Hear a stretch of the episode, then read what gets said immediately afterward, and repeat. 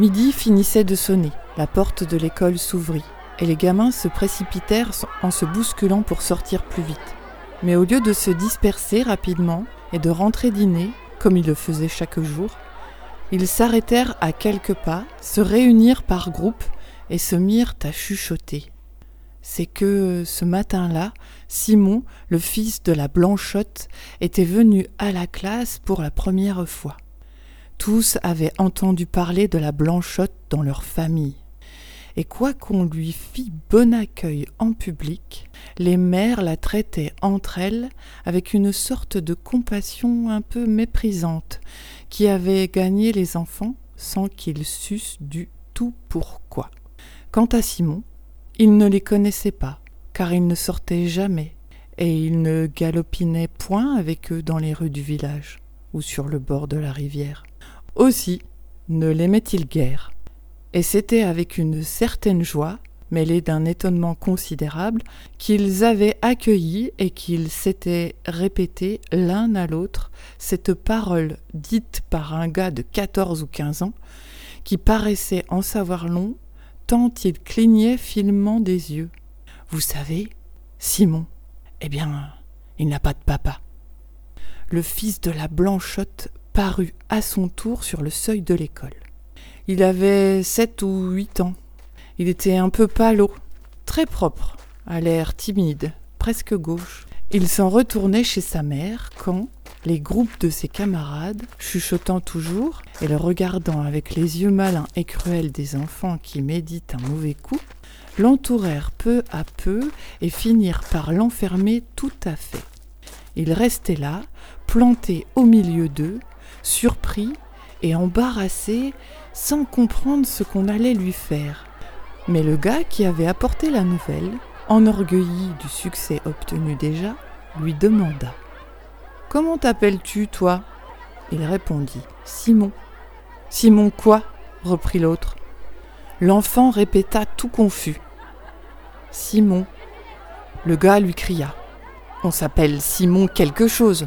Ce n'est pas un nom, ça, Simon. Et puis, prêt à pleurer, répondit pour la troisième fois.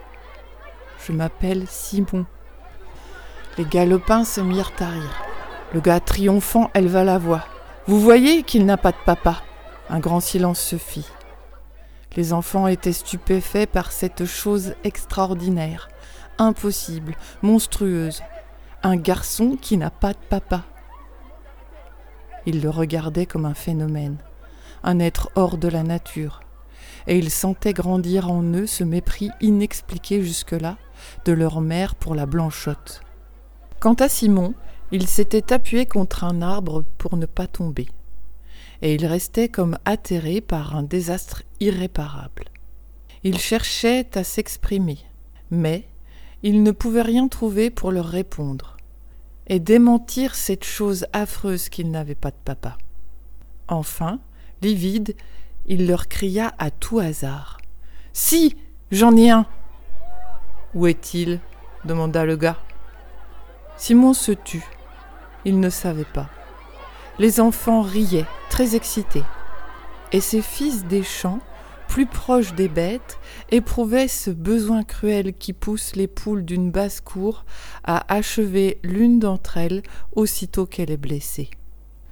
Simon avisa tout à coup un petit voisin, le fils d'une veuve, qu'il avait toujours vu, comme lui-même, tout seul avec sa mère. Et toi non plus, dit-il, tu n'as pas de papa. Si, répondit l'autre, j'en ai un. Où est-il? riposta Simon. Il est mort, déclara l'enfant avec une fierté superbe. Il est au cimetière, mon papa. Un murmure d'approbation courut parmi les garnements, comme si ce fait d'avoir son papa mort au cimetière eût grandi leurs camarades pour écraser cet autre qui n'en avait point du tout.